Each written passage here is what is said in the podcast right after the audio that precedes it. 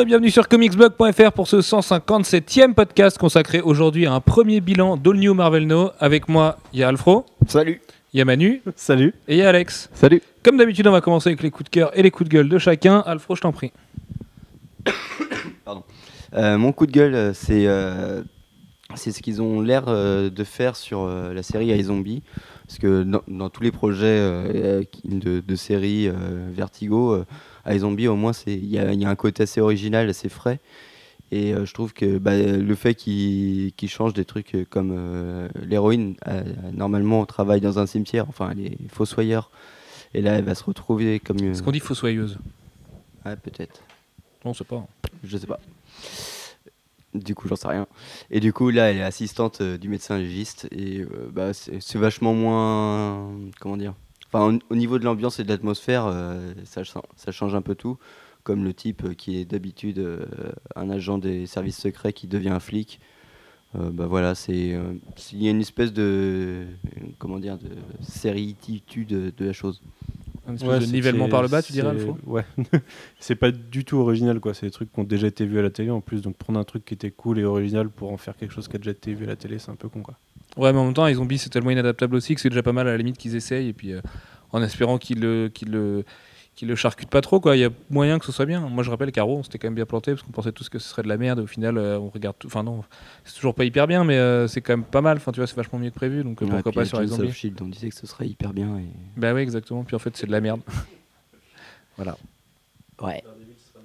Et pour euh, sur une note plus, plus, plus enthousiaste, c'est le, le pr- la prochaine série de Warren Ellis, euh, Trees, qui sort euh, donc euh, chez Image.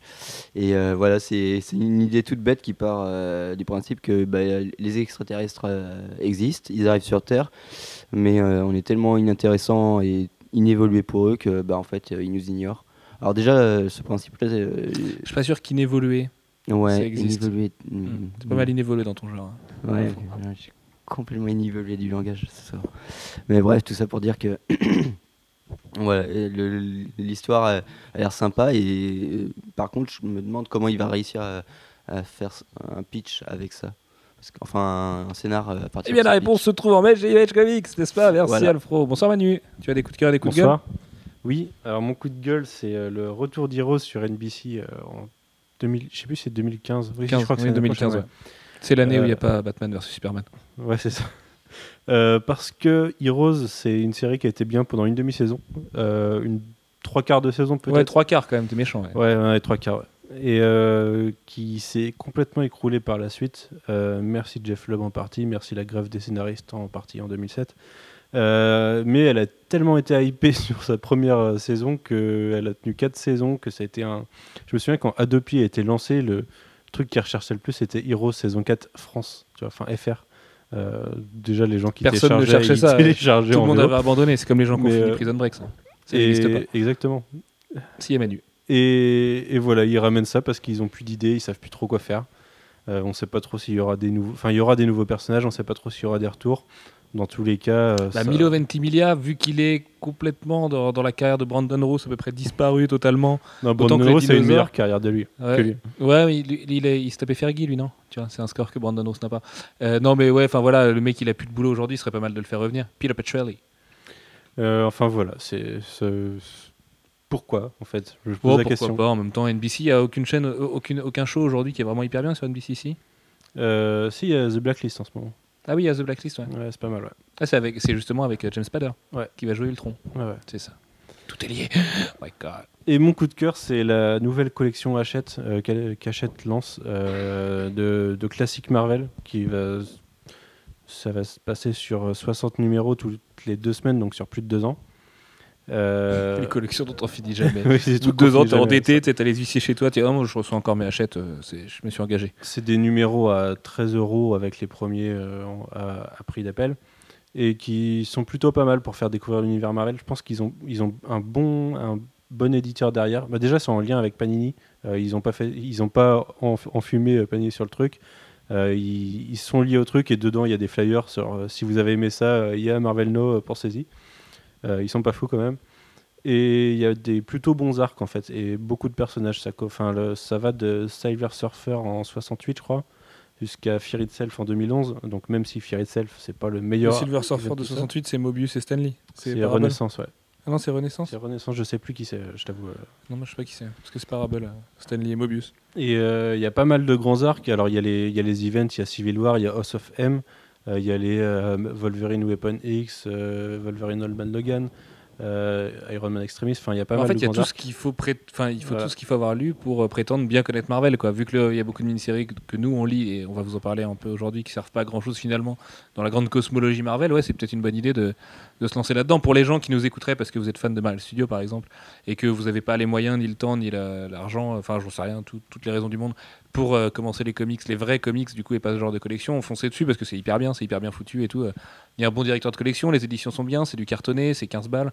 Euh, Il y a des bons choix censé, éditoriaux. euh, sur les 60 numéros, ça doit former une, une frise de Gabriel et Delotto. Sauf qu'ils sont pas publiés dans l'ordre, donc il faut mieux pas s'arrêter au milieu. Ah, mais de toute façon, ça fait- achète. C'est, tu peux voilà, pas. Si ça t'en fait un loupes un, truc t'es dégueulasse au milieu. Et euh, qu'est-ce que je voulais dire? Je voulais dire un truc. Ah oui, les premiers numéros. Alors le premier doit être à 4 euros, 3 ou 4 euros. C'est du 4,99, Spider-Man de. Non, 3,99. 3,99. C'est du, euh, c'est Spider-Man de Romita et Straz. Euh, D'ailleurs, 6 numéros, c'est Vocation, c'est le premier arc. Qui vient de reparaître aussi chez Panini, là, juste là. Non, il va reparaître, mais euh, enfin, c'est chez Panini, ça va être du Amazing 30 au 45, je crois. Et là, ça doit faire euh, Amazing 30 au 35, un truc comme ça. D'accord. Euh, c'est vraiment le premier arc.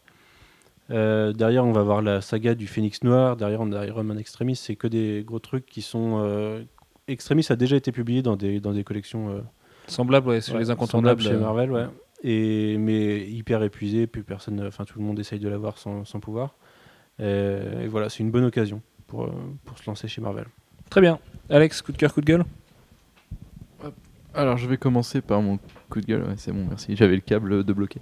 Et alors tout le monde gueule sur les séries, mais du coup moi je vais, je vais faire un peu un coup de, un coup de cœur série puisque je vais parler du, du coup, enfin le, le coup de force de Disney et de Marvel Studios, ont fait une conférence de presse hier pour, pour annoncer un, un deal entre entre entre entre Netflix, Marvel Studios, enfin entre Marvel Studios pour les séries TV avec euh, avec le gouverneur de l'État de New York. Donc euh, la grande classe quoi.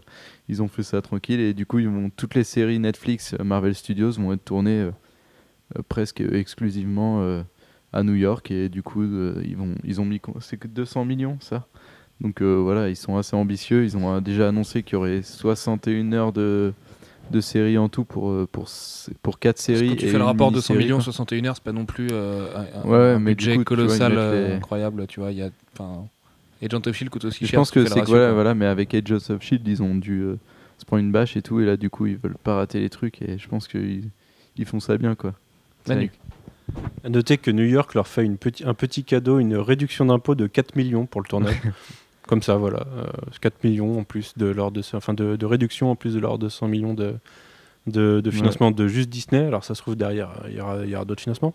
On verra quoi, mais c'est ouais, c'est déjà pas mal. Ouais. Ouais, c'est normal. ça le- impressionnant, Le but de l'investissement, c'est de défiscaliser. Ils ont bien raison. Oui, bah oui, ils se mettent les mecs dans les poches et puis ils font une petite conférence de presse euh, pour que tout le monde le voit. Et, euh, et voilà, et du coup, moi je trouve ça cool parce que comme ça au moins on aura des séries, on aura des séries de qualité euh, qui seront faites dans de bonnes conditions et tout. Pas des séries de qualité. Ça faut voir. hein, Agent of Ouais, Shield, oui, c'est censé voir être bien encore, une fois. euh, mais Au moins, ce sera tourné à New York et pas Ouais, à voilà, Vancouver, euh, qui est la mec des tourné séries. à. New York et tout, donc euh, enfin, s'ils commencent déjà à faire euh, du tapage pour leur série, c'est qu'ils sont, ils ont pas envie de retourner, enfin de recommencer le même truc qu'Agents of Shield où tout le monde en parlait. Au final, c'était un peu nul. En même temps, Et ça, là, arrive vite. hein, ambitieux, 2015, quoi. euh, c'est demain hein, finalement. donc, Ouais. euh, Ouais, mais ils commencent à tourner cet été, je crois. tout à fait. Et mon coup de gueule, ah ouais, c'est Sony qui a annoncé euh, faire un film euh, Spider-Man par an. Alors, euh, on s'est pas vraiment tourné par eux parce que, comme Manu me le disait très justement, Marvel Studios sort aujourd'hui deux films par an, mais c'est juste que je trouve qu'ils vont un peu vite en besogne et qu'on n'a pas encore vu The Amazing Spider-Man 2, qui se montre d'ailleurs un petit peu trop parce que là, ils commencent à faire tous les deux jours un trailer, un nouveau trailer avec des images inédites, donc c'est un petit peu relou. Mais euh, c'est que du coup, euh, je pense qu'ils vont un petit peu trop vite en besogne, ils s'emballent un peu, euh, surtout que là, ils ont rien prouvé, ils ont annoncé les films Venom et, Sinister Six, mais on n'a encore rien vu, on sait pas comment ça va se dérouler, donc je pense que ça aurait été une, annonce qu'ils auraient pu garder après The Amazing Spider-Man 2, et encore, tu vois, je trouve ça un petit peu, un petit peu tôt, quoi. Surtout, je pense pas qu'ils ont les reins pour euh, se permettre ce genre de truc, enfin, s'ils se cassent la gueule, je pense que ça peut leur faire très mal à Sony. Après, euh, Spider-Man, c'est une licence qui de toute façon n'a jamais déçu dans son exploitation cinéma, que les épisodes soient bien ou pas, ça a toujours fait des scores incroyables, donc les mecs Ouais, sont mais plutôt après, tranquilles. Là Le risque, il est plutôt sur les Sinister Six, Sinister quoi. Six, ouais, voilà, moi je trouve ça super risqué. Même Venom, hein, je sais pas si les gens. euh, Pourquoi pas Sinister. Six, ça représente un beau défi aussi, parce que c'est le premier film de vilain à United, tu vois, Avengers, ça a prouvé qu'on pouvait avoir des héros unis. Euh, pourquoi enfin un, un film d'équipe de super vilains, ça peut être hyper intéressant aussi, avec moins de Spider-Man, tu vois, un- une approche un peu différente justement. Sur les... Moi je trouve qu'ils font les choses assez bien euh, au final. Moi, je trouve que c'est ambitieux. Après, euh, je- ça peut être cool. Euh, je- Enfin, ils ont l'air de bien construire les Sinister Six dès le 2 déjà, euh, de bien le pré- prévoir le truc. Quoi. On voit qu'il y a les, Sinister- les Sinister Six qui sont prévus. Euh, après, j'ai un peu peur de que ça ait été fait à la hâte. Euh, on a vu le coup chez Lane Woodley qui, euh, qui hop, elle est là, hop, elle est plus là. Il y a des changements de plan. Elle est dans ça passe- Divergente, Ça passe d'une trilogie à une quadrilogie avec voilà, des, des histoires qui sont étalées de plus en plus. Ça pas été préparé dès le début. Après, ils peuvent bien se rattraper, on sait jamais. quoi. Mais euh, quand euh, Iron Man, euh, la scène post-générique, a annoncé les Vengeurs, on n'avait rien vu de Marvel Studios quasiment à part Iron Man. Et on avait Thor à placer derrière, c'était pas simple. On avait. Je pense qu'ils sont Pas assez confiants sur. Spider-Man 2 en fait pour faire ce genre d'annonce aujourd'hui. Sony, bah déjà ils sont confiants parce qu'au niveau des thunes, ils s'y retrouveront toujours parce que c'est Spider-Man et que c'est une puissance qui dépasse de toute façon le cadre de la simple qualité d'un film. ouais, Et du vois, coup, ils après, sont- sur ils sont tranquilles Sinister derrière. Six, par exemple, il y aura plus le nom Spider-Man, donc c'est là où ça. va Mais si, t'inquiète qu'ils vont appeler ça The Amazing Spider-Man 2. Sinister Six. Puis voilà. Et puis les gens iront parce qu'ils auront. Les gens ils comprennent aujourd'hui. la- Enfin le grand public, ça y est, il a compris la logique de, de l'univers partagé et tout. Donc euh, Puis l'avantage de Sony, c'est qu'ils sont arrivés au bon moment euh, dans, le, dans la guerre de l'univers partagé, puisque vu que The Amazing Spider-Man venait de commencer, ils, ont, ils peuvent ouvrir maintenant. Ils sont pas comme la Fox qui sont bloqués avec leurs deux, alors que leurs deux films, enfin leurs deux univers X-Men euh, qu'ils essaient de raccrocher tant bien que mal. Puis en plus, euh, on sait qu'ils sont très proches de Marvel Studios aussi, Sony, enfin beaucoup plus que la Fox. Par exemple, Kevin Feige est producteur aussi de The Amazing Spider-Man. Puis il faut rendre à César ce qu'il y a à César. hein. Ils étaient après la Fox justement et le premier X-Men, c'est eux qui ont pris les risques et qui ont fait le premier très grand film de super-héros. Donc c'est à peu près normal euh, qu'ils développent ça. Mais je sais que le film Venom, par exemple, c'est, enfin aujourd'hui non, j'en suis revenu, mais quand j'étais ado, tu m'aurais dit un film Venom, j'aurais pété un plomb. Enfin tu vois, un bon film Venom bien réussi et tout, j'aurais juste pété un plomb. Sinister Six, effectivement, c'est moins simple, mais ils ont l'air de le préparer comme il faut là dans le Amazing Spider-Man 2. Ils ont dit qu'il commençait en 2016, de toute façon, ce genre de truc. Donc, à mon avis, sera peut-être Venom en 2016 ou Amazing Spider-Man 3 en premier. Et puis après, ils vont dérouler comme ça, tranquillou. Mais en plus, ils font confiance à Mark Webb et tout. Le seul problème, je pense, c'est qu'on a un mauvais a priori de la production, parce qu'elle a été chaotique comme Zamanu pendant la production de, de The Amazing Spider-Man 2, avec les histoires de montage et tout ça. Et de quadrilogie et tout ça. Et donc, du coup, forcément, on se dit, les mecs, c'est un peu des branques, mais finalement, les gars, leur boulot, c'est juste de les licencier comme Kevin Feige et puis euh, d'exploiter à fond la seule licence qu'ils ont. Et je sais pas, moi je trouve, ça, je trouve ça pas mal à la rigueur. Euh, Je trouve ça plus logique que ce que, que ce qu'essaye de faire la Fox en se débrouillant un peu comme ça, en voyant euh, les mecs. Enfin, Matthew Vaughn qui a fait des déclarations, on l'a pas relayé sur le site, je crois, qui dit qu'il a accepté, enfin qu'il a refusé Days of Future Past au dernier moment parce qu'en fait il trouvait le projet un peu bancal et pas intéressant et tout. Et que en fait c'est la Fox, ils ont dit, oh mais Singer, on va mettre Singer, t'inquiète, toi tu peux dégager et tout, aller faire Secret Service. Tu vois, je trouve qu'il y a un déficit d'image. euh, chez Sony qui a jamais été trop trop comme ça non plus quoi. Donc euh, on verra. Puis c'est Sony, ils font la PS4. De toute façon, on est pro PS4, euh, on se fait engueuler tous les jours pour ça, donc euh, faut bien qu'on faut bien qu'on assume, tu vois, nos- notre côté binaire. C'était euh, Exactement. Big up à vous. Euh, mon coup de gueule à moi, c'est David Finch qui arrive sur Wonder Woman, parce que ça va être de la merde. non, c'est pas vrai. Ça, c'est juste pour énerver les gens qui pensent qu'on déteste d'ici. Euh, Ça aurait été mon coup de gueule, celui-là pas pris. bah ouais, bah en fait, c'est- ouais. Surtout mon coup de gueule, c'est le départ d'Azzarello et Cliff Chiang, parce que même si, j'avoue, hein, je lis pas la série. Enfin, je lis plus la série parce que je lis plus beaucoup d'ici. Et euh, du coup, bah, je peux pas trop dire si c'est bien aujourd'hui ou pas, mais dans tous les cas, je pense Ça que va pas être la même ambiance. voilà, Azzarello et Chiang ont plus de choses à apporter aux personnages qui vivaient un peu en dehors du reste euh, de, de l'univers d'ici. Ouais, D'ailleurs, je pense que c'est pour ça que euh, DC Finch est bien content Knight, de. Ça n'a pas été ça quoi. Bah non, mais Finch, euh, de toute façon, sur sa première série Dark Knight, ça n'a pas été ça. La deuxième avec Hurwitz non plus. Euh, Forever Evil, euh, non, euh, Justice League of America, le dessin, euh, t'as un numéro beau pour un numéro moche. Enfin, tu vois, j'adore David Finch en plus, c'est pas le problème, mais là, David Finch à l'écriture, au dessin d'un truc, si on lui colle un bon scénariste, pff, pourquoi pas, je veux bien comprendre. Mais j'ai l'impression que l'ambition d'ici, c'est de dire, attends, Wonder Woman, elle est pas du tout pareille que chez Azzarello euh, dans toutes les autres séries. On va coller David Finch parce que c'est un bon soldat. David Finch, c'est un soldat sûr, le mec il travaille bien, il travaille vite et tout. Euh, donc, du coup, lui, enfin, travaille vite, non. Du coup, lui, il va faire une bonne série Wonder Woman comme nous, on a envie de la voir, et puis, euh, et puis basta. Bon, après, voilà, je tire des plans sur la comète, ça se trouve, ce sera très bien. Mais après, Azzarello et Chiang, c'est eux qui ont quitté, pas ils sont ils, ont- ils sont pas. Bah, on sait pas trop parce que c'était Bleeding Cool qui avait lancé l'info. Nous, on avait eu une info qui ressemblait vachement à ça par rapport au départ d'Azarello et Chiang qui partirait bientôt il y a quelques semaines. C'est pour ça qu'on l'a relayé comme une rumeur très officielle. Mais euh, non, on, on sait pas si c'est lui qui quitte ou si. Enfin, tu vois, on sait pas. Après, Azzarello, je pense qu'il a aussi des envies d'image un peu en ce En même moment. temps, euh, Azzarello, on l'avait vu euh, pendant la première année de Wonder Woman. Il avait dit qu'il avait un plan sur un an et qu'il verra après. Il a continué plus d'un an derrière. euh, il, a dû- il avait peut-être plus le plan. Et puis il Ouais, a dit, voilà, euh, il, a, il a fait le tour aussi, hein, peut-être euh, tout simplement. Quoi. Après, voilà, que les David Finch tout seul, ça me fait un peu peur. Donc c'est mon coup de gueule, mais en même temps, ça se trouve, ce sera très bien et je serai très content qu'il me donne tort. Et puis mon coup de cœur, bah, à l'inverse, bah, là, c'est du fanboyisme absolu. hein, de toute façon, il n'y a pas photo. C'est Scotty Young qui lance une série Rocket Raccoon. Bon, je vais pas vous saouler pour ça. Je pense qu'on vous parle assez de Guardians en ce moment sur Facebook et Twitter. J'ai cru comprendre que ça énervait des gens en plus. Donc, pour ceci dit. Bref, euh, du coup, que Scotty Young sur Rocket Raccoon, c'est une bonne nouvelle parce que la couverture qu'il a dévoilée, très frazetesque dans les couleurs, euh, fait super plaisir à voir. Enfin, il y a un hommage à la SF à l'ancienne et tout. Les deux premières pages qu'on a vues, bah, c'est tout mignon, c'est tout Rocket Raccoon, mais en même temps, il drague la nana et tout derrière. Enfin, voilà, ça reste un raton laveur avec un énorme gun qui a un mental de, de, de John Constantine. Enfin, tu vois, euh, c'est complètement, euh, c'est complètement absurde et voir Scotty Young s'éclater là-dessus, je pense que ça peut être cool. Après, bah, on n'est pas dupe non plus. hein. Marvel a attendu la sortie du film pour le faire. Sait que Rocket Raccoon, ce sera de toute façon euh, la peluche la plus vendue de l'année et euh, le personnage préféré des petits et des grands. Donc voilà, il n'y a pas trop de mystère, mais bon, ça reste une bonne nouvelle de, de voir ça chez Marvel. Je pense que c'est prendre à peu près les choses par le bon bout. N'est-ce pas, Manu? Ça te plaît? Ouais. Tu vas acheter Rocket Raccoon? Oui, bah évidemment. Enfin, j'ai j'ai des doutes sur le Scotty Young sur Rocket Raccoon. Quoi. Une série Rocket Raccoon, ok, Scotty Young, le, il est un peu associé à un côté cute qui, qui va, qui est pas totalement Rocket Raccoon, quoi. Donc j'attends de voir. Mais Ouais, mais lui, il va l'est pas. cool. Lui dessine cute, mais il l'est pas. Alors du coup, tu vois, scénario dessin, tu peux te dire le mec, il va dessiner cute. Ouais, je Il va pense y faire du, moyen. ouais. du, du vrai Scotty Young comme on le connaît, comme on l'aime aussi, euh, pour le côté mignon. Mais derrière, ça se trouve, il y aura un scénario ultra badass, tu vois, ça empêche pas grand. Enfin, ça, ça peut faire un peu d'absurde aussi à la Deadpool, sauf que c'est avec un personnage. euh, Ouais, puis en Différent. plus, on lui demande de dessiner cute parce que ce qu'il fait en dehors, c'est. Tu vois, on- même s'il il garde le même style, euh, c'est pas, c'est pas aussi cute, quoi. À kawaii. Quoi, kawaii. Kawaii, kawaii.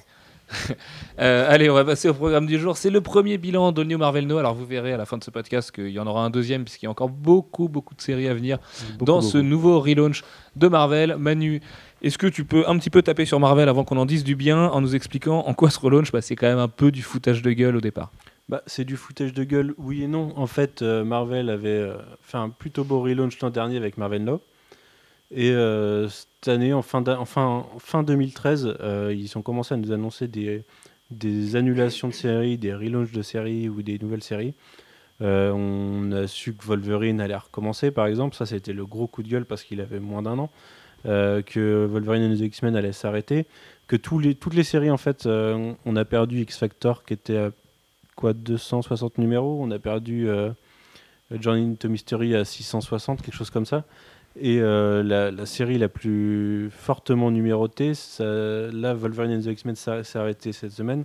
Donc maintenant, c'est Superior Spider-Man, une série qui a commencé il y a un an.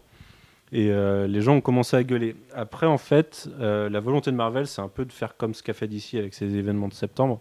Euh, c'est de fêter un anniversaire de son, Marvel No au bout d'un an. Sauf qu'ils font pas ça sur, un mois, ils font ça sur six mois de nouvelles séries comme l'année dernière.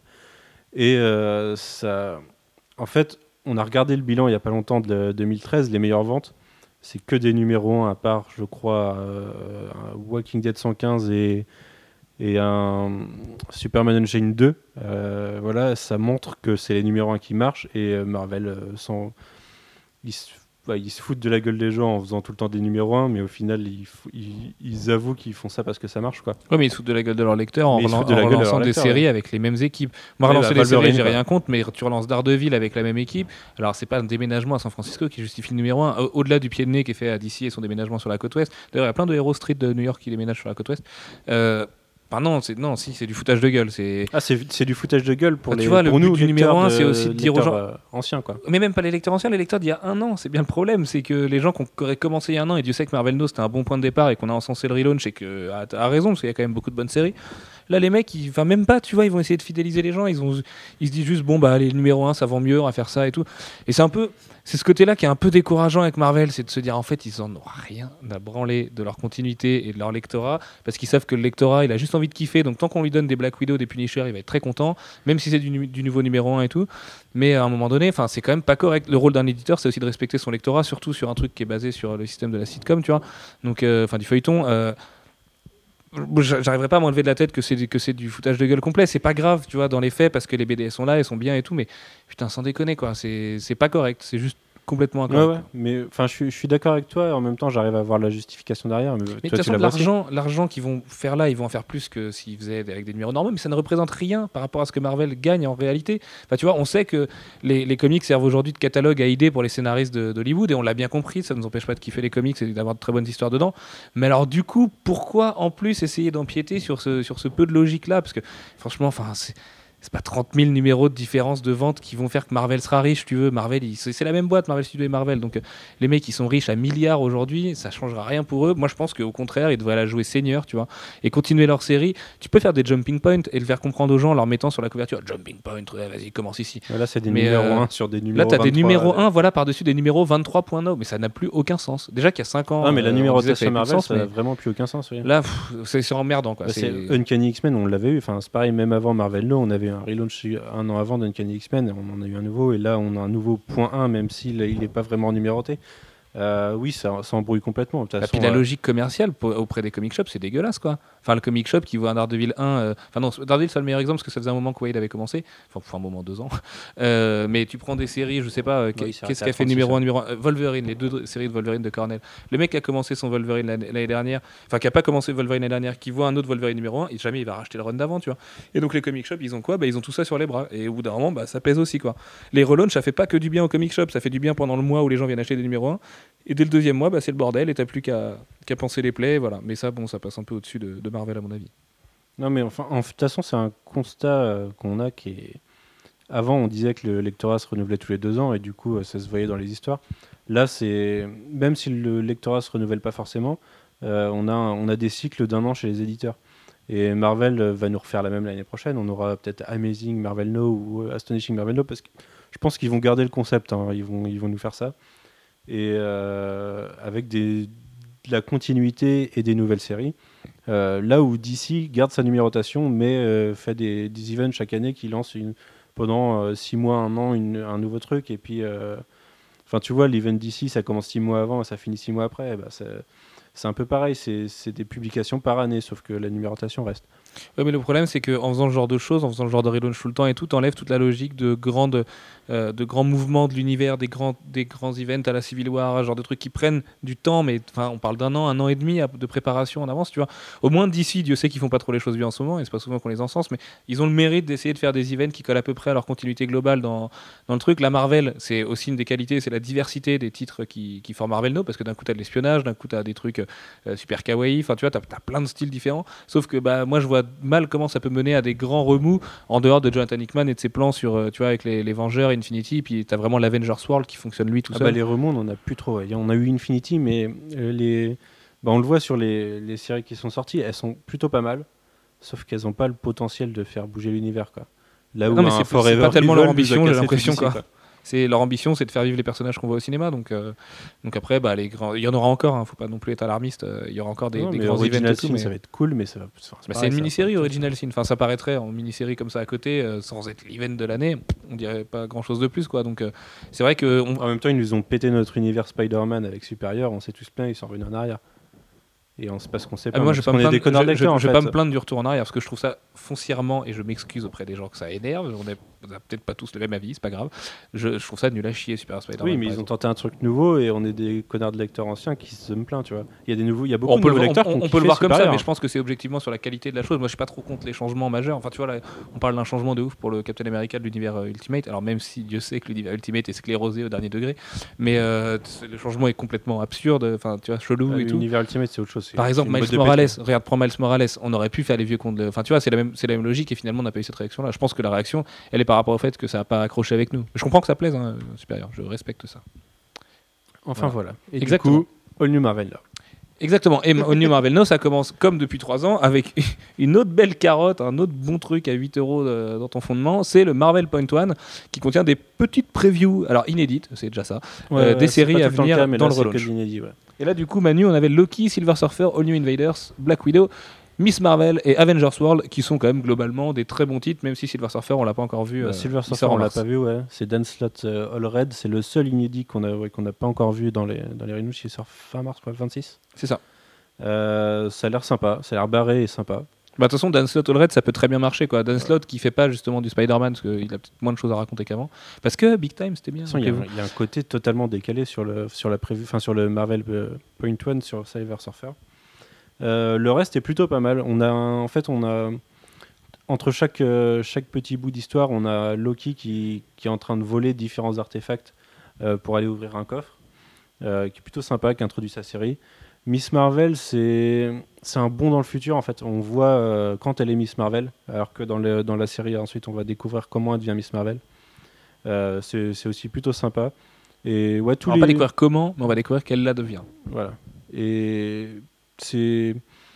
c'est à la différence des autres années, c'est, il est presque indispensable pour certains titres. Euh, je parle d'Avengers World parce qu'il introduit vachement le concept, et surtout euh, All New Invaders, parce que All New Invaders, en fait, on a, on a la partie cri du, du truc, c'est que ça nous explique que les cris, ils veulent une super arme qui a été cachée sur Terre il y a longtemps euh, par, les, par les Invaders, et euh, ils vont venir taper les Invaders pour essayer de la retrouver.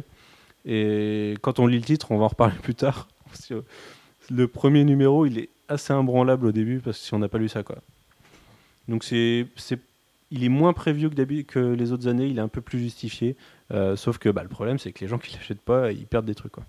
Oui, mais bon, en même temps, il sera dans les hardcovers et les trucs après. Enfin, tu vois, tu, peux tu pourras le retrouver facilement. Moi, j'aurais tendance à dire aux gens, méfiez-vous, parce que ça fait quand même deux fois qu'on se fait carotte. Donc, euh, voilà, c'est pas non plus, non plus. Tu, tu peux comprendre Avengers World sans, le- lire aussi, tu vois. Ça introduit, c'est un truc en plus, mais à ce prix-là, enfin, tu vois, c'est ça le problème. C'est aussi le rapport euh, qualité-prix de la chose. Bref, Manu, tu nous as trié toutes les séries qui sont sorties aujourd'hui, euh, qu'on a lues sagement. On a tous fait nos devoirs. par thème. Et le premier thème, c'est la continuité. Et justement, ça commence avec Avengers World de Hickman, Spencer et Caselli. Messieurs, qu'en avez-vous pensé? Il y a trois numéros, c'est ça? Il y a trois numéros de Jet sorcier, ouais, c'est plutôt pas mal. Euh, ça, ça reprend en fait le, la continuité de ce qu'a fait Hickman, les nouveaux Vengeurs. Le nouveau concept, c'est que le Shield, bah, on en a parlé dans le, podcast bilan de janvier, je crois. Euh, donc je vais pas trop revenir dessus, mais le Shield, c'est un peu la merde tous les jours et ils auraient bien besoin des Vengeurs pour, euh, pour les aider de temps en temps. Et les Vengeurs vont leur donner un coup de main pour gérer certaines situations sur Terre. Euh, après avoir sauvé Ce qui l'espace, est ils se sont dit. À peu près exactement le même euh, pitch de départ que Ultimate. Dickman. Où ça pète partout dans le monde au même moment. Ah, peut-être, ouais. Ah oui, oui, oui, Ouais. oui, si, oui, je vois. Le- ouais, mais c'était beaucoup plus bizarre et beaucoup plus illisible, euh, les, les Ultimates à ce moment-là. Euh, et du coup, on a des trucs. euh, on a- bah, en gros, c'est la merde sur Terre. On a des, des gros trucs. Madripour, il arrive un truc de fou. Mais surtout, c'est Hickman n'est pas tout seul. Il est avec Nick Spencer. Et ça l'aide à développer les personnages. Et en fait, c'est le but de la série un peu de se repencher un peu sur les personnages qui ont été introduits. On a pas mal de persos qui ont été introduits dans, dans Avengers. Et il y a un besoin pour le public de les connaître. Et voilà, les numéros. Le premier est introductif, les deux et trois se concentrent chacun sur un personnage. Et le 3 est absolument magnifique. Mm. Euh, ça, ça se lit d'une traite, c'est assez génial. Et ça finit, les deux finissent sur un cliff. Euh, donc c'est un- c'est une lecture dans la continuité. Du, à différence de certains autres titres, on va voir, c'est un peu du one shot. Bah, heureusement en fait que ça sort très vite quoi. Ouais, ouais, ça sort très vite. En, en deux, même pas deux mois, on a eu trois numéros. Euh, c'est ouais, c'est un, un plutôt bon titre. Moi, c'est le problème, c'est que ça, il faut avoir lu les Avengers Dickman quoi. C'est pas, c'est pour ça que c'est dans la continuité. C'est qu'on va pas aller, euh, on va pas aller lire ça tout seul sans avoir lu les Avengers Dickman. Ok, et ça fait quand même déjà un paquet de lectures maintenant, parce que justement, avec Marvel No, il y avait eu plein de numéros de New Avengers, d'Avengers et tout ça. Euh, ensuite, Manu, c'est Wolverine de Paul Cornell et Ryan Stegman qui fête son deuxième numéro hier, du coup, mercredi. Ouais. Euh, et puis merci à Aaron El-Rachid, parce que bah, tu nous as insulté hier sur Non, c'est Twitter. Julien. Haroun, il m'a envoyé le All New X Factor. Bah merci à toi quand même, t'as envoyé All New X Factor, c'est vachement cool. Mais tu nous as quand même insulté, donc euh, on sait pas si tu nous aimes bien du coup. Enfin bref, nous on t'aime bien, hein, mais bon voilà, tu nous as dit d'aller nous faire enculer à peu près, donc euh, Donc merci à Julien pour Wolverine qui m'a envoyé en numérique parce que Jeff l'a jamais reçu.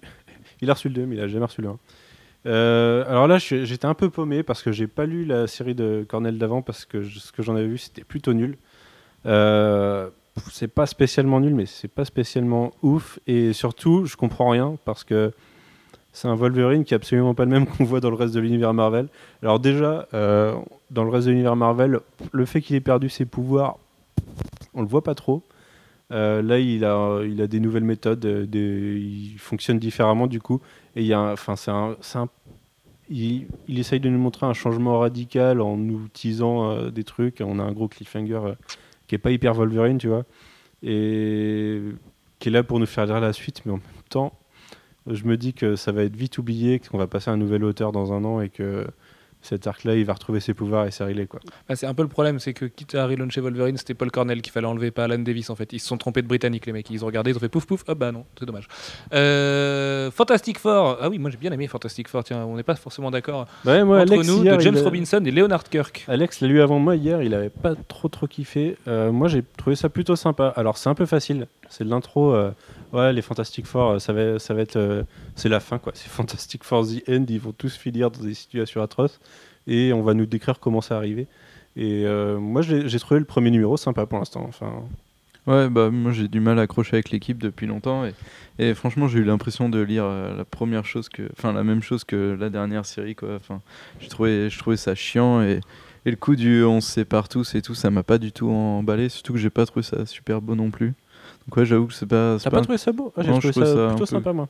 Ouais, je sais pas, je trouvais ça un peu classique. euh. Bah c'est très, c'est très Marvel ouais. classique. hein. Enfin c'est, Ouais, euh, voilà, du coup. c'est la série lambda Marvel quoi. Mais comme je trouve qu'il y a des trucs euh, graphiquement plus intéressants chez Marvel en ce moment, bah, je trouvais ça justement un peu trop classique. Même euh, Caselli, tu vois, sur euh, Avengers World, je trouve qu'il est trop, le mec est trop taqué quoi. Et du coup, quand tu passes, tu lis ça après, euh, ça fait un peu, ça, ça fait un peu trop. Surtout que Caselli, pour revenir un tout petit peu sur Avengers World, il a le, il a le talent de s'adapter aux personnages.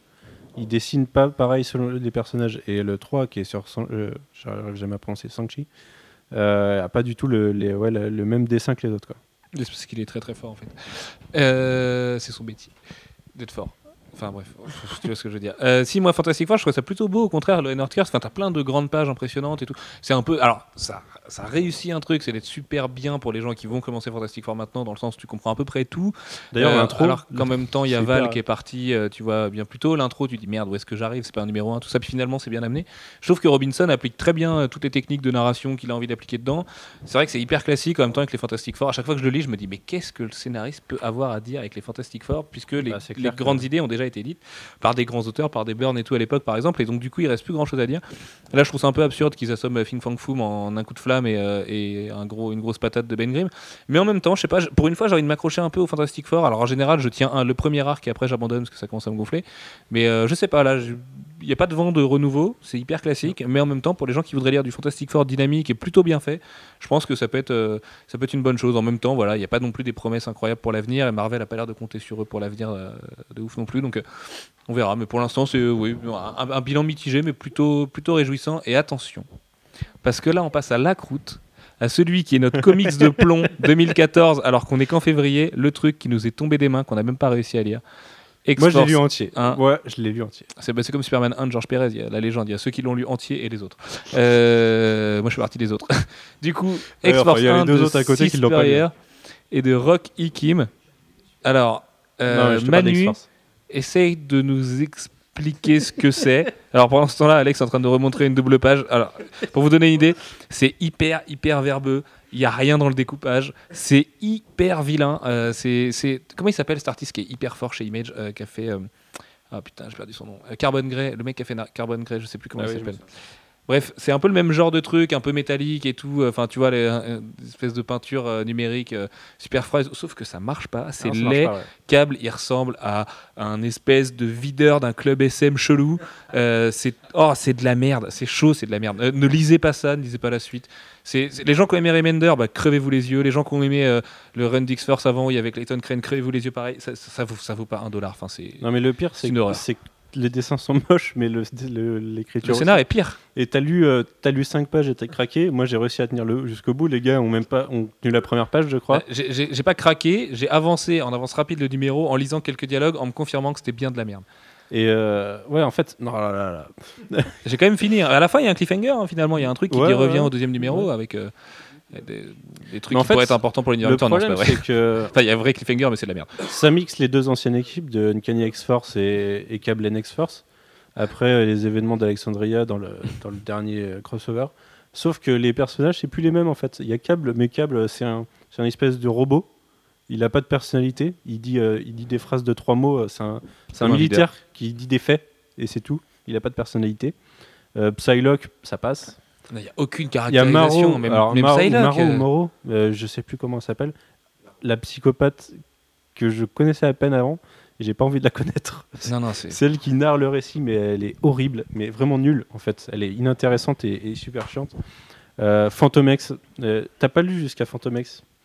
Mais si, je l'ai lu, Phantom X. Tu les as ai les parlé. dialogues Mais de oui, oui, Oui, oui, t'inquiète, la scène où il est là, je l'ai lu. Phantom X, c'est, euh, ils se sont dit, euh, tiens, il- Gambit, il parle stylé, euh, on va faire pire.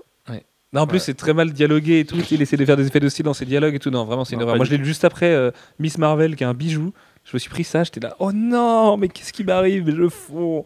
Non, non, c'est vraiment, c'est c'est la croûte du relaunch. Il en faut toujours une, mais là, là, c'est bon pour rien. Le mec, il a rien compris à la caractérisation. euh, le dessinateur, pourtant, Rocky Kim, il est pas toujours nul. hein. Il a fait des couvertures pas mal et tout. euh, même si Spurrier, il a fait des scénarios pas pourris, quoi. Enfin, tu vois, mais là, c'est raté, quoi. Spurrier, avant, il était sur X-Men Legacy, dernier volume, euh, celui sur Légion, qui a fait 24 numéros, je crois.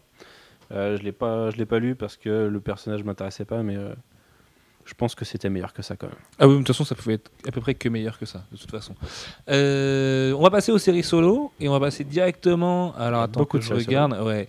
Là, c'est le moment. On va vous parler des petits chefs-d'œuvre, des trucs qu'il faudra pas louper quand ce sera chez Panini en VF ou si vous avez un comic shop VO ou euh, une tablette auprès de vous. On va commencer avec l'une des deux séries de Nathan Edmondson, un mec qui a beaucoup de talent et qui était chez Image Comics euh, encore il y a pas longtemps pour faire With Jack Ellis et toute la trilogie de Jack Ellis. C'est Black Widow, Manu.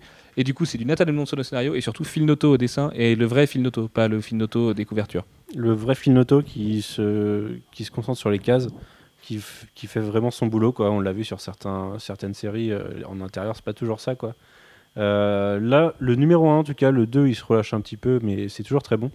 Il donne tout ce qu'il a. Et Edmondson, c'est un, c'est une espèce de machine, de machine à scénario de film euh, qui, qui prend un personnage, il dit tiens, je vais prendre la formule A, je vais l'appliquer à ce personnage-là, je vais mettre euh, élément A, élément B, élément C, je vais mixer le tout et ça va marcher. Et c'est un film qui se lit. Et il a une narration hyper classique, enfin en même temps avec des techniques classiques, c'est assez scolaire, même s'il y a des petits trucs euh, très très malins euh, à certains endroits, mais c'est vra- vraiment très scolaire, ça suit comme un bon thriller et tout, on avance en même temps que lui, mais c'est fait tellement avec du doigté, c'est hyper. Enfin, il a complètement saisi le personnage de Black Widow, le mec. Et en plus, c'est pareil pour le Punisher en fait, mais les deux, il leur fait dire ce qu'ils ont à dire et il leur fait vivre ce qu'ils ont à vivre. Et il va pas essayer de les redéfinir, il va pas essayer de, de faire un truc incroyable. Il a juste dit tiens, je vais les prendre et je vais raconter une putain d'histoire hyper bien. Alors, euh, les deux sont pas vraiment sous la même forme parce que sur Black Ouais. Widow, c'est presque les one shots des Freak of the Week. à chaque fois, elle a un contrat en gros par, par truc. Mais ce qui est marrant, c'est que là où on pourrait penser justement que c'est des one shots, en fait, il fait vivre l'histoire parce que elle évolue au long des récits et tout. Puis elle nous raconte un peu de son passé, puis un peu de son présent et tout. Enfin, on la voit vraiment évoluer. La relation qu'elle a avec son chat, c'est la même que Hawkeye avec son chien. C'est Oui. juste hyper en fait, intelligent. Voilà, c'est que tu as, la formule, c'est tu as la, la personnalité de Black Widow que tout le monde connaît. Il y a le petit côté, on va l'humaniser. Il y a sa mission de rédemption. Il y a son, son, son espèce d'agent euh, qui va lui trouver ses missions, tu vois. Il y a c'est des petits éléments de presque de, de scénario de série télé, tu vois, qui sont mis ensemble. Ça marche bien. Et, euh, et voilà, c'est.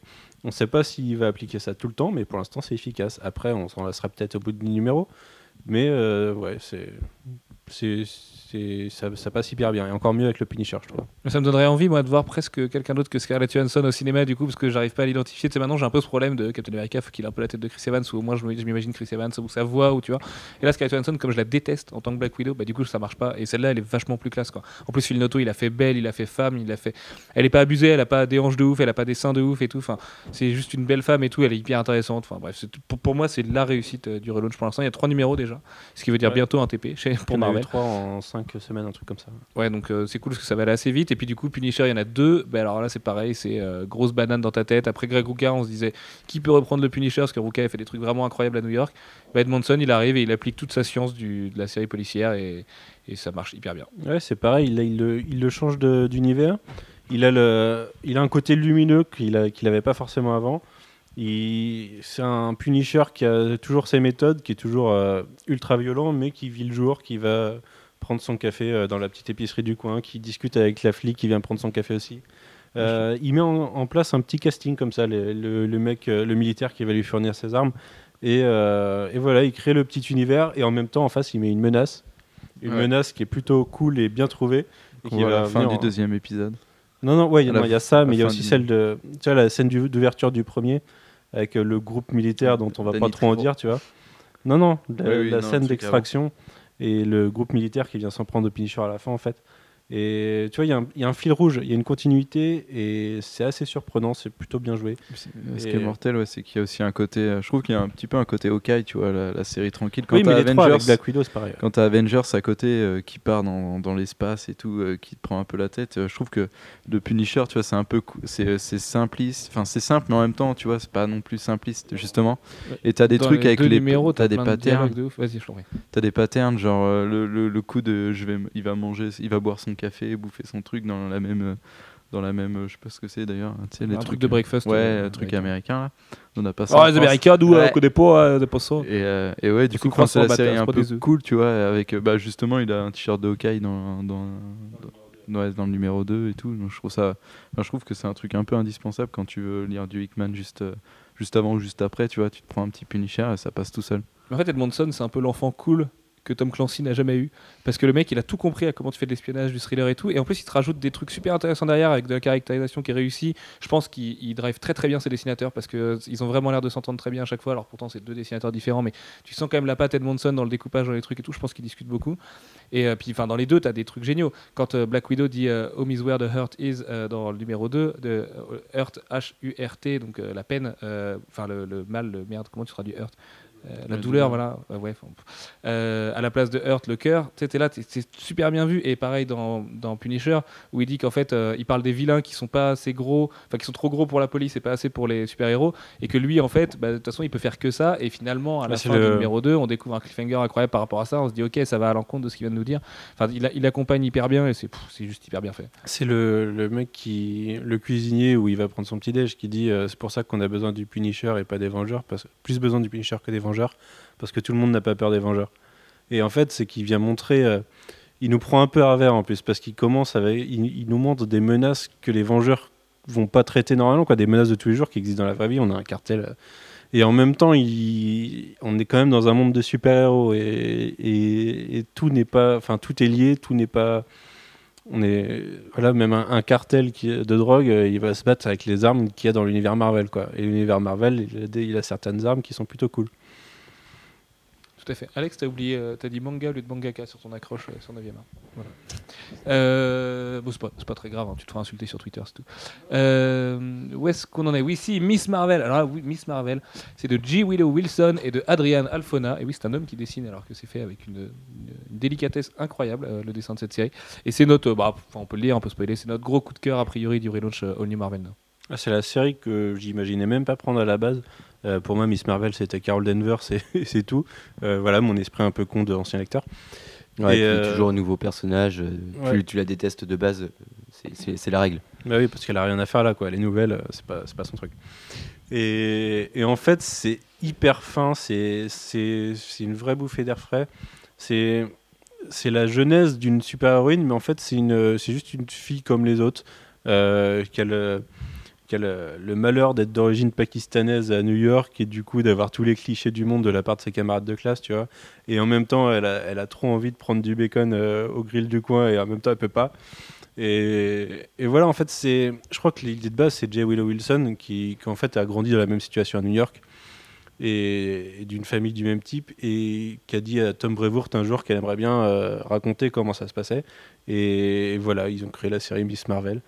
Et en fait, c'est une grosse fan de Miss Marvel qui écrit des fanfics et tout sur les, sur les Avengers et qui va se retrouver un jour à avoir des super pouvoirs. Alors, le truc, c'est qu'en plus, c'est hyper bien trouvé la façon dont, dont elle obtient ses super pouvoirs.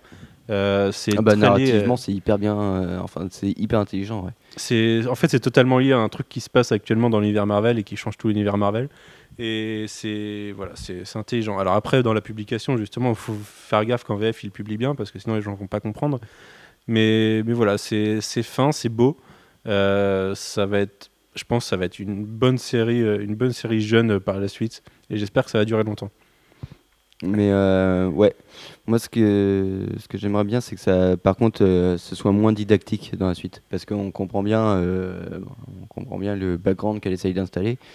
Mais c'est vrai que c'est un peu lourd en fait, la façon dont c'est traité, la, Non, la mais ouais, mais- discussion avec l'espèce de, ouais c'est un- ouais c'est mais- de, de la, la lycéenne, tu vois. C'est pour le numéro 1, ça, je pense. Tu vois, si tu regardes le, ce qui se va se passer après, qu'on voit un peu dans le Point One, c'est pas, c'est pas la même, quoi. C'est Mm.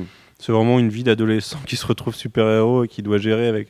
Un peu comme Nova, tu vois. Le gars, il sèche tout le temps l'école et sa mère, elle lui dit Bon, va faire le super-héros, mais déconne pas trop, quoi, reviens. Et lui, il part dans l'espace se taper des, des, des. Et voilà, c'est un, peu- un peu la même idée euh, sur, un- sur une super-héroïne à New York. Et c'est ouais, une bonne série. Euh, si, si vous voulez savoir ce qu'a fait J. Willow Wilson avant, alors ceux qu'on lu il y a, je crois que c'était il y a 5-6 ans, chez Vertigo, c'est elle qui avait fait R. Euh, c'était une histoire un peu, un peu bizarre d'une d'une hôtesse de l'air qui se retrouve contactée par un groupe qui veut, qui veut lui faire passer, faire passer des trucs. En fait, ça se retrouve être un groupe terroriste. Elle se retrouve embarquée dans une histoire complètement chelou.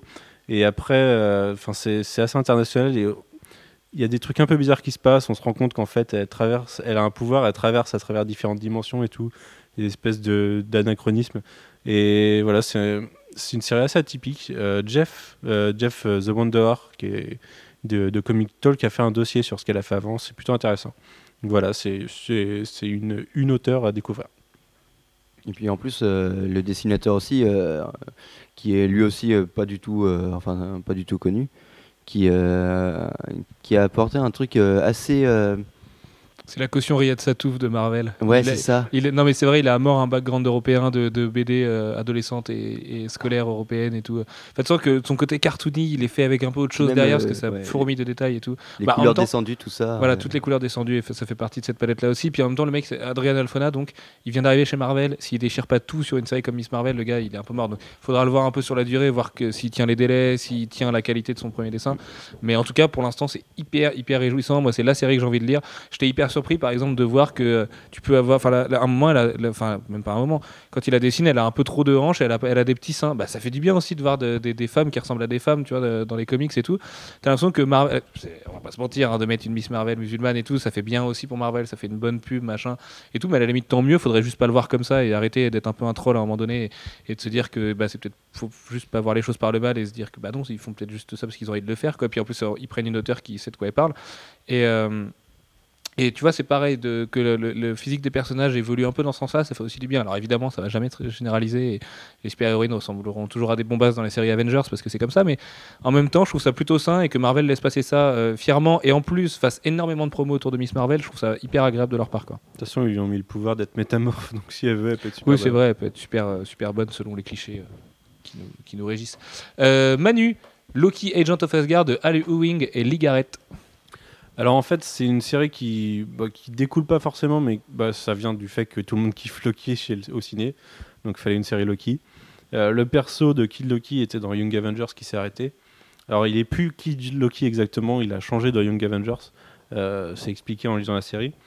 Et euh, là, il devient Agent of Asgard. En fait, c'est juste la, la Allmother, la trinité Allmother, qui lui, qui lui donne une mission, c'est de, bah, c'est de remplir des missions pour Asgard, et en échange, ces erreurs du passé euh, seront progressivement effacées.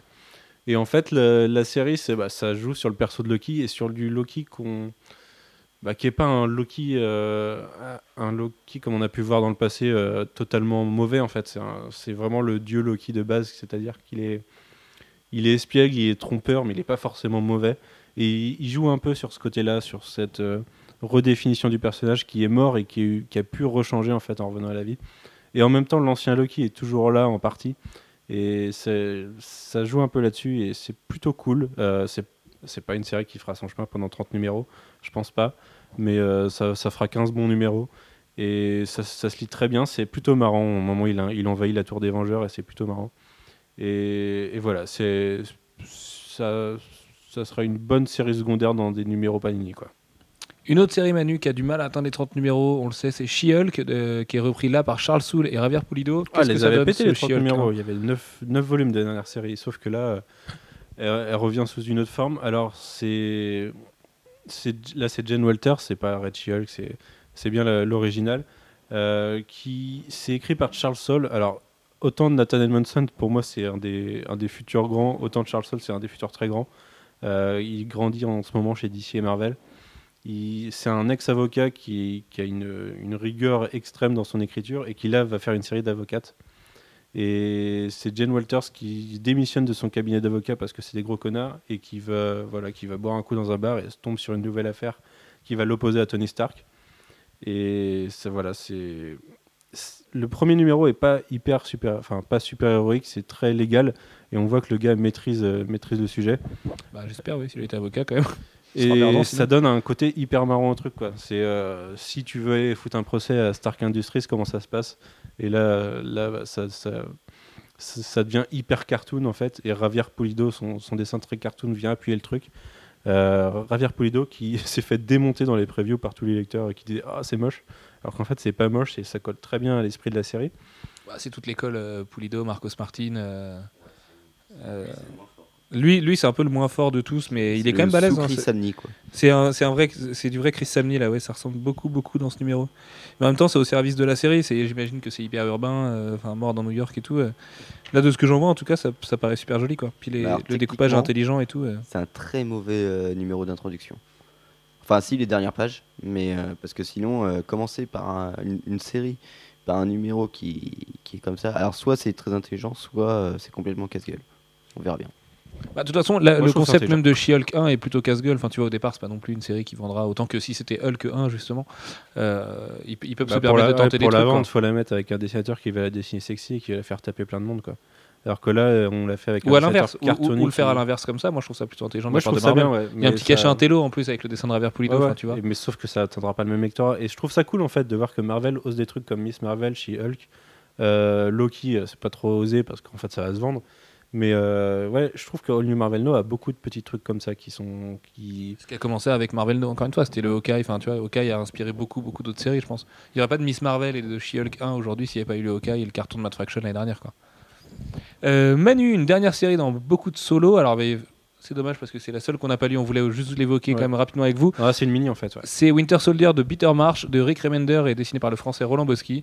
Euh, ben, on aurait aimé vous en dire du bien ou du mal, peut-être. Elle est là, Euh, mais on vous dira voilà. plus tard quand on Peut-être quand on aura fait un bilan du premier TP ou quelque chose comme ça. Euh, et puis du coup, il nous reste encore trois nouvelles séries à évoquer. C'est les renouveaux. D'abord, c'est All New Invaders, toujours de James Robinson, avec Steve Puff au dessin. Ouais, Ou c'est deux deux anciens d'ici, Steve Puff ou Pug ou je sais pas, euh, qui était sur Animal Man, et James Robinson qui était sur Horse 2 et qui est aussi sur euh, Fantastic Four.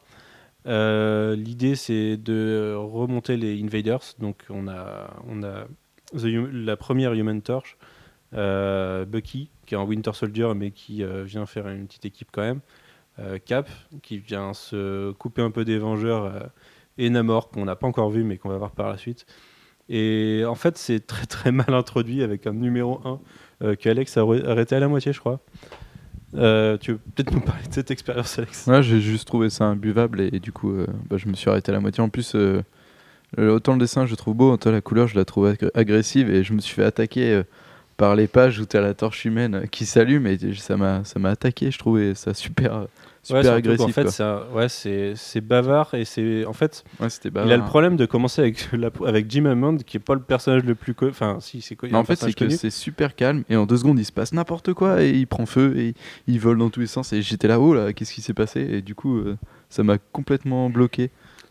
En fait, on a Jim Hammond qui va qui, qui vit sa petite vie, qui essaye de, qui a un moitié repenti et qui fait qui- voilà, il, il, vit sa vie dans une petite ville et d'un seul coup, il y a, des cris qui arrivent et qui lui tapent la gueule.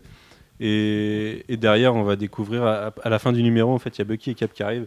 Et le 2, le 2 en fait, est vrai- vraiment le, premier, le vrai premier numéro où les choses s'expliquent, les choses se mettent en place. On, a une vraie logique et on a surtout une explication de pourquoi ça va être les Invaders, c'est pas les Avengers, qui vont venir et tout casser. Pas, je rebondis sur le dessin. C'est vrai que c'est pas, euh, c'est pas beau quoi. Enfin, c'est pas très très beau. Puis Steve Puff, il a un style beaucoup moins. euh, Enfin là, il est forcé à faire du classique partout. Il y a pas, il y a pas beaucoup de fond et tout. En revanche, ça respecte vachement la palette de couleurs de, des séries Invaders. Enfin, il y en a eu, il y en a eu pas mal récemment des séries Invaders avec Marvel qui avait fait un truc. C'était Brubaker qui a fait une série Invaders avec Luke Ross, non? Ou que- que- quelque chose comme Je ça. sais plus non plus. Enfin bref, toutes les séries avec la Human Torch originale et tout, euh, elles, sont, elles, sont souvent, euh, elles sont souvent avec cette palette de couleurs. Enfin, tu vois, ce côté un peu old school et tout. Je trouve que ça respecte peu- au moins à peu près la, la promesse graphique du titre, quoi. Après, euh, c'est vrai que c'est super bavard et que, et que c'est loin d'être magnifique et qu'il y a des splash pages qui marchent pas trop, mais euh, En fait, il faut lui laisser passer le numéro 1, quoi. Ou il faut avoir au moins lu le point one avant pour euh, comprendre euh, de quoi il va en retourner. Mais euh, ouais, ça fait un peu artificiel le premier. Après, le deuxième est, ouais, est beaucoup mieux amené, quoi. Et la fin est plutôt cool. Quand, enfin, il y a une phrase de, de Cap à la fin qui est, qui est plutôt cool. Ce qui euh, fait partie de ces one-liners de Cap euh, complètement épiques à chaque fois, qui Ouais. fait Ah, je sais pourquoi j'aime les comics.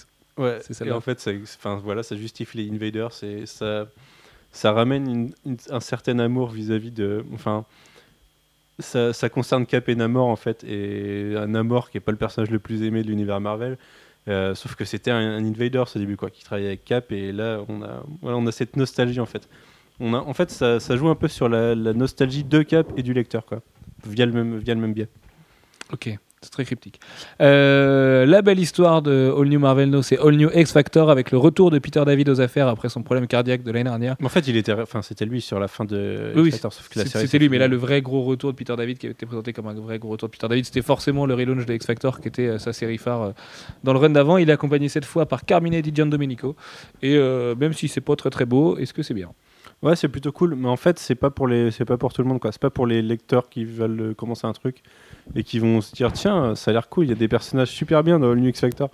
Parce que, comme avec X Factor à l'époque, euh, il a pris des personnages euh, des troisième ou quatrième couteaux de l'univers Marvel.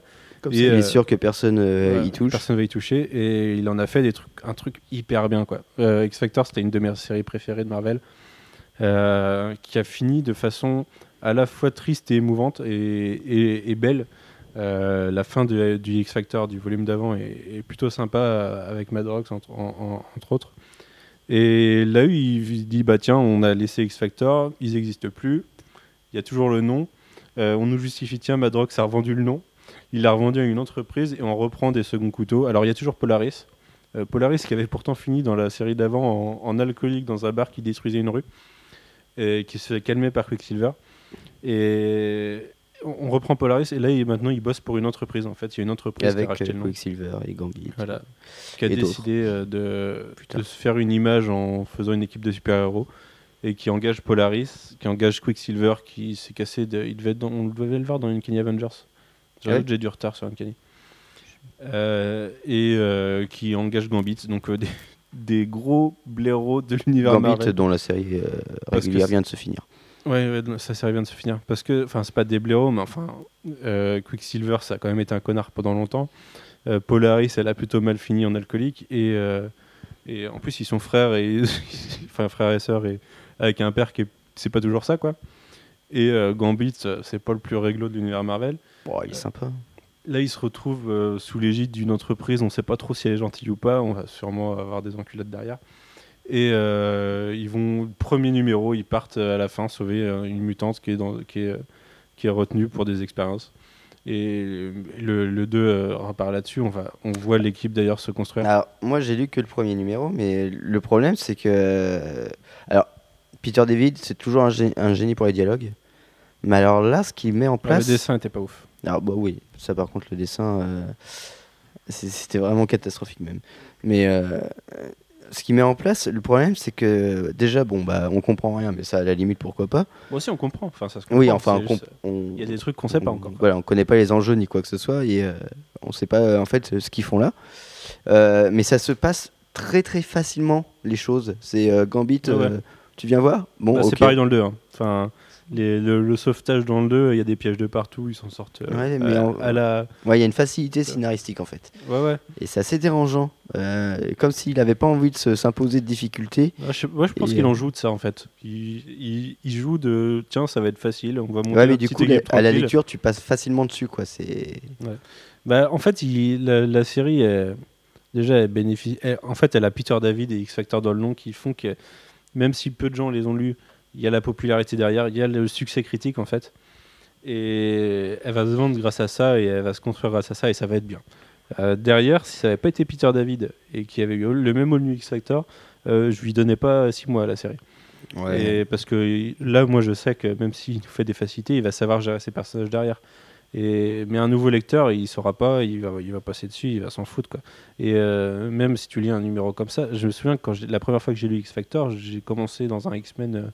Euh, alors, je sais plus quel, quel X-Men chez Panini publiait, mais. Alors, C'était Astonishing euh, X-Men. ouais, ça devait être ça. ouais. Et j'ai commencé en milieu d'arc avec des persos que je connaissais pas du tout, mais j'ai Mais en trouvé fait, ça faut, euh, imbranlable. Quoi. Ouais, il faut embrayer au- au- à un moment au milieu et puis. Ouais, bah ouais, et puis après, en fait, tu les découvres et tu te rends compte qu'ils sont hyper mortels. Ouais, mais là, le problème, c'est que bah, euh, du coup, c'est c'est vraiment un, un jumping point parce qu'il recommence avec une toute nouvelle équipe, même si c'est en fait des persos qu'il a déjà utilisés.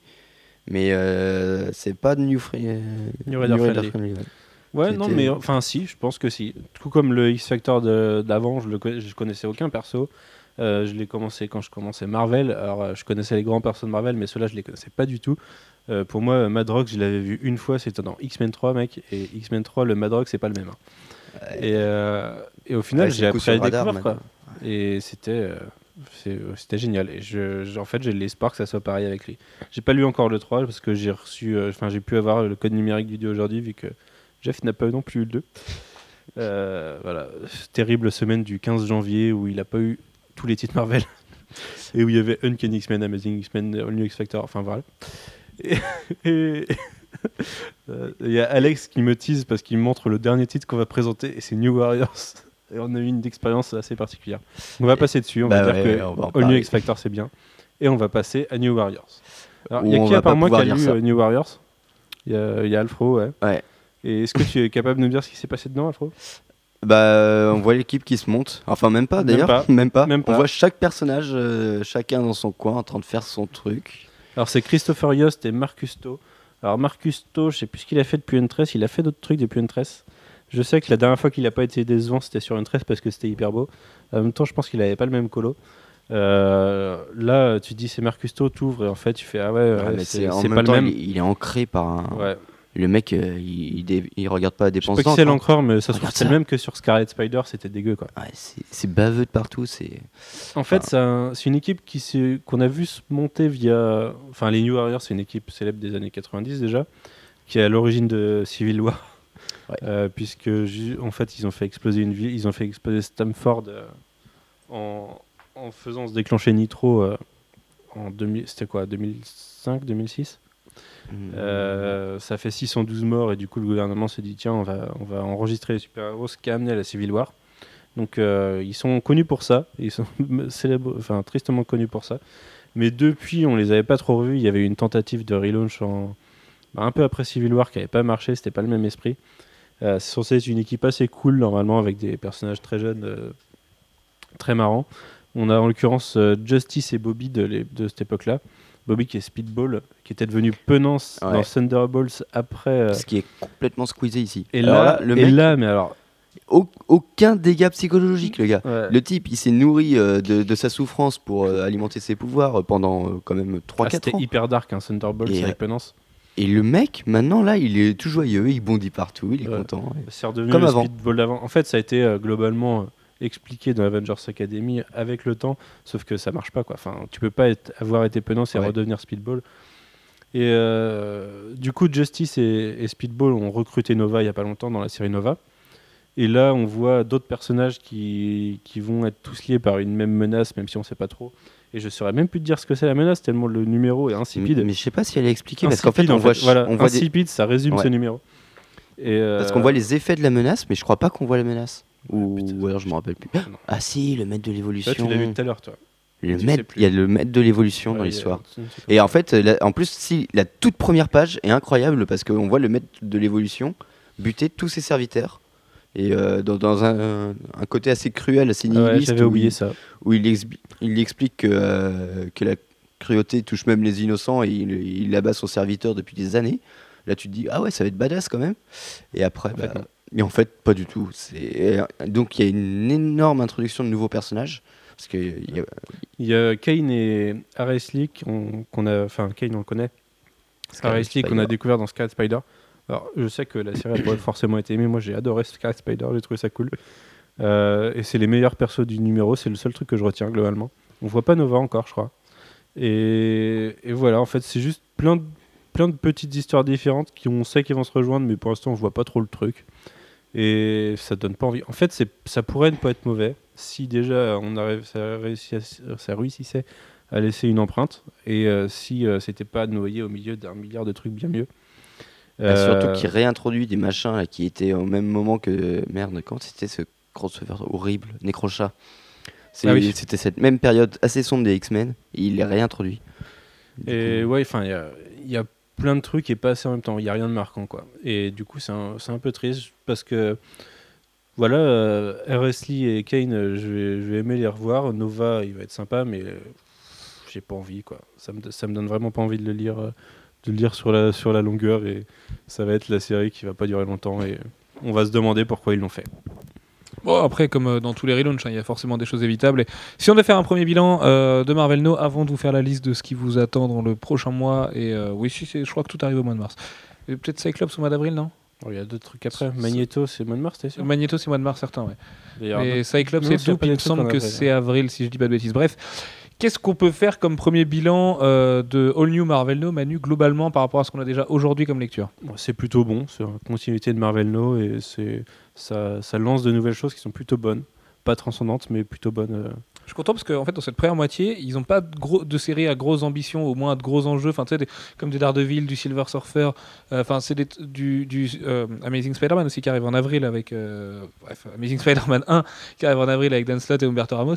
Tu vois, pas, ça fait pas partie de ce genre de grosses séries. Et pourtant, ils ont quand même globalement réussi leur coup. Et puis, c'est hyper varié surtout. quoi. C'est un peu comme ce que fait Marvel Studios. C'est d'un coup, tu vas passer un raton laveur de l'espace. ensuite, une mission d'espionnage hyper. hyper badass. Alors là, en plus, ils peuvent élargir parce qu'ils n'ont pas Disney et le grand public comme, euh, comme premier juge. Mais euh, enfin, tu vois, le, Punisher est assez violent, assez dark et tout. Il raconte des vraies choses. Il est assez nihiliste et tout. Enfin, tu vois, tu peux facilement t'identifier au personnage. Il fait penser à, de bonnes lectures. Et puis à côté, tu as un Miss Marvel euh, qui est hyper rafraîchissant. Et puis même si tu as un New Warriors qui se fout un peu de la gueule de la continuité, ils, ils ont le mérite d'essayer de faire revenir un peu les New Warriors. Enfin, tu vois. Trouve- pour l'instant, je trouve ça euh, étonnamment sain. Euh, tu sens la boîte quand même qui est complètement en confiance, quoi. Tu sens que les caisses sont pleines et que du coup, euh, ça va, ils peuvent faire à peu près ce qu'ils veulent. Mais, mais c'est rassurant, ça fait, du- ça fait du bien parce que moi, j'avais vraiment peur que ce soit un énorme foutage de gueule, un énorme doigt à tous les gens qui font l'effort de leur donner euh, 3 dollars par numéro, ce qui est quand même pas rien aujourd'hui. Enfin, 4 parfois. Non, ce Marvel est resté pas mal à beaucoup de 3 trois, quand même. Il y a beaucoup de 3 dans, dans le New Marvel No. Ouais, mais il y a beaucoup de trois quand même. Et La- bref, ouais. Al- Alfro débat sur le prix. Vous savez, c'est sa condition qui veut ça. euh... 4, Ah merde, New Warrior, c'est C'est vrai. 4. 4 pour X Factor et New Warrior, ça a augmenté, ouais, les deux. Enfin, Enfin, ouais, ouais, non, ouais, ok. En fait, ils ont, ils nous ont glissé une quenelle qu'on n'a pas en fait, fait, on n'a pas ah, vu. ah, Alfro, t'as raison. Non, ah tiens, She-Hulk à 3. Bon, t'as raison quand même, globalement. Ah ouais, ah, j'aurais pas pensé New Warrior C4. Je te payerai un cheeseburger en, en allant au ciné. Euh, bref, ouais, c'est quand même super rassurant. Alex, qu'est-ce que tu ferais quoi, comme petit bilan de ce All New Marvel No chapitre 1, comme ça Là, Là, à la volette sur l'émotion, qu'est-ce que tu ressens? Merci, parce que je sais pas du tout comment partir après ça. Mais non, ouais, c'est plutôt cool. Et, Attendez, j'ai un truc sur le visage que Steven est. Ah ouais, c'est un star en fait. du coup, ouais, du coup, je peux pas l'enlever. Et du coup. Et oui, oui, non, mais c'est plutôt bon. euh, en général, il y a des bonnes séries. En plus, euh, après, euh, je trouve que l'univers d'Avengers commence à devenir vraiment dense et, et je trouve que c'est plus à la portée euh, de toutes les bourses de s'acheter toutes les séries Avengers. Oui. mais euh, et du coup, ouais, je trouve ça. Non, mais du coup, lire Avengers, il y a beaucoup de choses à, à- à manger à chaque fois qu'il y a un titre Avengers qui sort. Mais après, ouais, euh, des séries comme euh, comme Punisher, comme Black Widow et tout, je pense que c'est des trucs assez mortels qui peuvent qui peuvent se, se dérouler dans leur petit coin à la manière de Daredevil comme ça le fait en ce moment et du coup ouais je trouve ça cool qu'il y ait ce genre de série ce genre de personnages qui reviennent grâce à grâce au- à la thune dans les caisses de Marvel quoi donc ça c'est cool comme ça il y en a pour tout le monde quoi Tous les lecteurs n'ont pas la thune d'acheter toutes ces Ouais, bah oui, séries c'est comme je dis, avec, euh, quoi. ouais mais Euh, après Black tu peux les Widow, Punisher, tu peux pas des, les des acheter, reliés quoi Il y, a un- il y a un truc qu'on n'a pas dit. euh, je voulais- enfin, ça rebondit un peu sur ce que tu disais sur euh, le fait que les numéros de l'année dernière, personne n'y lira jamais parce qu'il y a des nouveaux numéros installés. C'est qu'il y a quand même un truc. Alors, ça s'adresse aux lecteurs de numérique, mais sur les titres existants, euh, Avengers, euh, Nova, Thor, euh, ils ont des, ils ont des, gros points 1 qui sont en fait des genre Avengers 24.no qui, qui a un gros point 1 sur le truc. Et en fait, les, quand tu quand tu mets le code digital, ça te donne les premiers arcs des dernières séries. Et en fait, comme ça, tu peux récupérer le premier arc de Nova l'année dernière, de Thor, de Avengers, de All New X-Men, enfin, t'en as plein, quoi. Et ça, c'est plutôt cool pour les lecteurs ça l'année dernière. Et c'est, voilà, un- ça donne un, un autre jumping point que ces nouveaux jumping points. Alex Alfro Ben, moi, globalement, j'ai trouvé ça plutôt bien fait. Et, bah, en fait, c'est. c'est, euh, Il y, a, il y a du très bon, il y a du très mauvais, il y a du moyen. Donc, euh, techniquement, euh, ils ont fait un tour. Bien. Voilà, ils ont fait un tir C'est pas groupé. bien. C'est voilà. Des fois, euh, ça va. Il y a quand même plus de bonnes séries que de mauvaises séries. Donc, Ouais, c'est ça, ouais. Il y a plus de bonnes séries de la que mauvaises moyenne, séries. quoi. Mais euh, ouais, non, c'est. Bah, en fait, voilà, c'est. On, dans- On est content. on est content parce que euh, bah, il y a les séries mortelles qu'on continuera à lire et puis les séries qu'on sait qu'on arrête dès le, deuxième numéro. Ouais, genre X-Force quoi. Ouais, X-Force. De euh, toute façon, X-Force, avant de l'acheter, être nul. J'ai dit à Jeff, bon, je te le prends, mais euh, tu me mets pas sur la suite. hein, parce que faut pas déconner quoi. Bon, Sullivan, tu veux nous parler de ce qui va venir par la suite Parce qu'après, tu es assez pressé, on va, tu vas voir Lego Movie en VOST. C'est ça, Manu. Merci. Euh, non, non, mais on n'est pas pressé, pressé. On a encore un peu de temps. Euh, va, juste pour vous donner la liste des séries à venir au mois de mars et donc le programme d'un futur podcast, a priori. On aura Daredevil numéro 1 de Mark Wade et Chris Samney, Silver Surfer de Dan Slott et Michael Red, Magneto 1 de Cullen Bunn et Monsieur qui s'appelle Walta. Je sais pas son nom. Chris Walta? Chris Walta. Je t'appelais Chris Walta. Ou White. Ça fait Walter White. c'est marrant ça. Euh, Iron Man 1 de Kieran Gillen et Luke Ross. Wolverine and the X-Men 1 à pas louper de Jason Latour et Mahmoud Asrar. Iron Man, c'est un faux 1. Iron Man, c'est un faux 1. Non, je crois que c'est un vrai 1 sur Iron Man, non Non, c'est un, Ah, c'est un faux. faux 1 aussi, c'est un truc un avec. point, leur- un point no, ouais. Ouais, mais Marvel appelle quand même ça le numéro 1, donc respectons, euh, tu vois, le, Ouais, mais la numérotation triple reste- épaulée de Il Marvel. n'y aura euh, pas de 2, quoi. Ce. C'est ça. ouais. Mais c'est un numéro 1 quand même. Marvel te dit que c'est comme ça. C'est un point. Marvel a dit. Euh, Secret Avengers numéro 1 de Cott et Walsh. Euh, Uncanny Avengers 1 de Rick Remender et Daniel Acuna. Alors là, là aussi, c'est un faux, c'est 18.now. Ensuite, on a New Avengers 1 de Hickman et Rax Morales, j'imagine, ou Mark Morales. Euh. Rax Rax Euh, C'est attends. 16.0. Si, si, ça doit être ouais. C'est celui qui faisait euh, Ouais. Grant Morrison Action Comics. Euh, donc ce sera 16.0 en vrai. Deadpool 1 de Posen et de Jay Logan euh, qui sera au numéro 25. Uncanny X-Men 1 de Bendis Bacalo. C'est un faux aussi? Ouais. C'est un faux aussi, ça. J'ai pas, pas le vrai numéro. Ça du coup, sera mais abusé de ils appellent quand même ça numéro 1. Captain Marvel- Marvel 1 de, de Kelly Sue DeConnick, la femme de Matt Action, et euh, un monsieur qui s'appelle Lopez, c'est aussi un faux. Non, c'est un vrai. C'est un vrai? Ben voilà. Bah, attends, Euh, il me Aven- semble, tu me mets le doute, mais il me semble que c'est un vrai celui-là. Non, c'est un vrai, je crois que c'est un vrai. Euh, Avengers Undercover numéro 1 de Denis Soples et Kev Walker, euh, qui se quitte plus décidément. Iron Patriot 1 de Cott et Brown. Euh, Moon Knight 1 de Warren Ellis et Declan Shalvey, ça, doit- ça aussi ça doit être pas mal. On a Ghost Rider 1 de. Alors, c'est comment c'est Chad Smith et Trad Moore, c'est ça? Et ensuite, on a Cyclops 1 avec Greg Rucka et je ne sais plus qui au dessin. Je sais plus. complètement oublié. Et Doop aussi, qui aura sa propre série. mini, ouais. Puis. Et Rocket Raccoon avec Scotty Young, qui est pas, qui est pas encore labellisé Marvel Now. On n'a pas Non, de, gros mais- de All New Marvel Now par-dessus. Enfin bref, il y a plein de nouvelles séries chez Marvel. Et il y a les plus, gros, les plus grosses encore pour la seconde moitié euh, du, du bilan. Du coup, donc euh, on verra si les, si les grosses réussissent. Ce sera un bilan quand même très, très parlé, euh, positif. Les faux numéro 1, il y en a déjà qui sont sortis. Quoi. Il y a Nova. oui, mais on les Guardians, considère pas New, trop en fait. Et en Mm. fait, c'est la continuité. hein. C'est ça, c'est pas- ce que Marvel de- pensait être des jumping points, mais en fait, c'en est pas trop, donc vous faites pas complètement avoir non plus. euh, vaut, mieux, vaut mieux tout lire en général quand, c'est le numéro 19, bah, c'est qu'il y en a 18 avant. c'est bien fait. hein.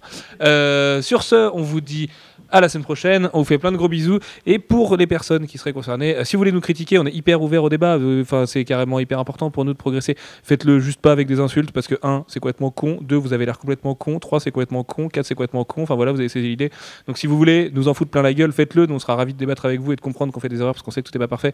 Mais faites-le pas avec euh, le moins d'arguments possible, juste en étant des trolls. Enfin, Et pour Je- quelqu'un qui t'a dit qu'en fait, t'avais le temps, tu parles vachement vite. Ouais, ouais, oh, c'est vrai, désolé. Enfin bref, euh, du coup, si vous voulez euh, nous dire que ça va pas, bah, dites-le, mais faites-le bien. On va peut-être ouvrir un topic aussi euh, pour voir les choses que vous attendez en plus, les choses que vous attendez en moins sur le site et tout. Mais bon, voilà, dites-le nous avec, avec des mots. J'ai- J'aime penser que quand même notre communauté est meilleure que d'autres communautés à côté où il y a que des blaireaux qui font Eh, toi t'es un connard, t'es enculé. Donc voilà, tom- tombons pas là-dedans. C'est un peu con pour tout le monde et chiant pour tout le monde. Donc voilà, vous, vous savez que. En plus, on n'est vraiment pas du tout fermé à la critique. Enfin, l'argument de dire ah mais critiquer en fait c'est que pour dire du positif, mais pas du tout. Enfin, ça fait des années qu'on vous répond quand vous nous dites que c'est de la merde et qu'on comprend que c'est de la merde et tout. Euh, Enfin, je prends l'exemple aujourd'hui. Alfro il s'est planté, bah on dit il s'est planté, on est désolé, on s'excuse quoi. Ça veut pas dire, euh, ça veut pas dire qu'on est des fils de pute par exemple pour vous donner une idée. Mais euh, enfin c'est pas souvent en plus je dis ça, mais je parle de 10 personnes à peine quoi par rapport aux, aux milliers de milliers de lecteurs qu'on a, donc c'est vraiment rien. Mais bon, euh, pour vous, si vous m'écoutez, euh, euh, soyez moins con parce qu'en plus en général on vous aime bien, plus vous nous insultez bêtement, plus on vous aime bien. on est comme ça. Donc venez débattre avec nous, on se prend une petite bière, au pire vous passez à Nantes, on en parle et puis on se marre bien. Enfin voilà. On parle de comics, les mecs, on n'est pas en train de refaire l'avenir du monde, on n'est pas la Corée du Sud qu'on voit des, missiles à côté, enfin de la Corée du Nord, pardon. Enfin tu vois, il y, a- quand même des choses plus graves dans la vie. Savez-vous qu'il y avait des émeutes à Sarajevo par exemple? Non, parce que les médias n'en parlent pas. Enfin voilà, enfin, tout ça pour vous dire, il y, y a quand même des trucs plus graves que. Se planter euh, de traduction sur un article qui parle de Gotham, par exemple. Enfin bref.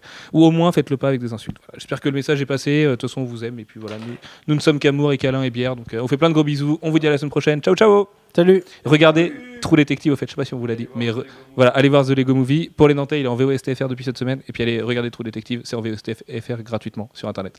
Voilà, enfin, vous pouvez voyager aux États-Unis, mais sinon il y a torrents.com. Bisous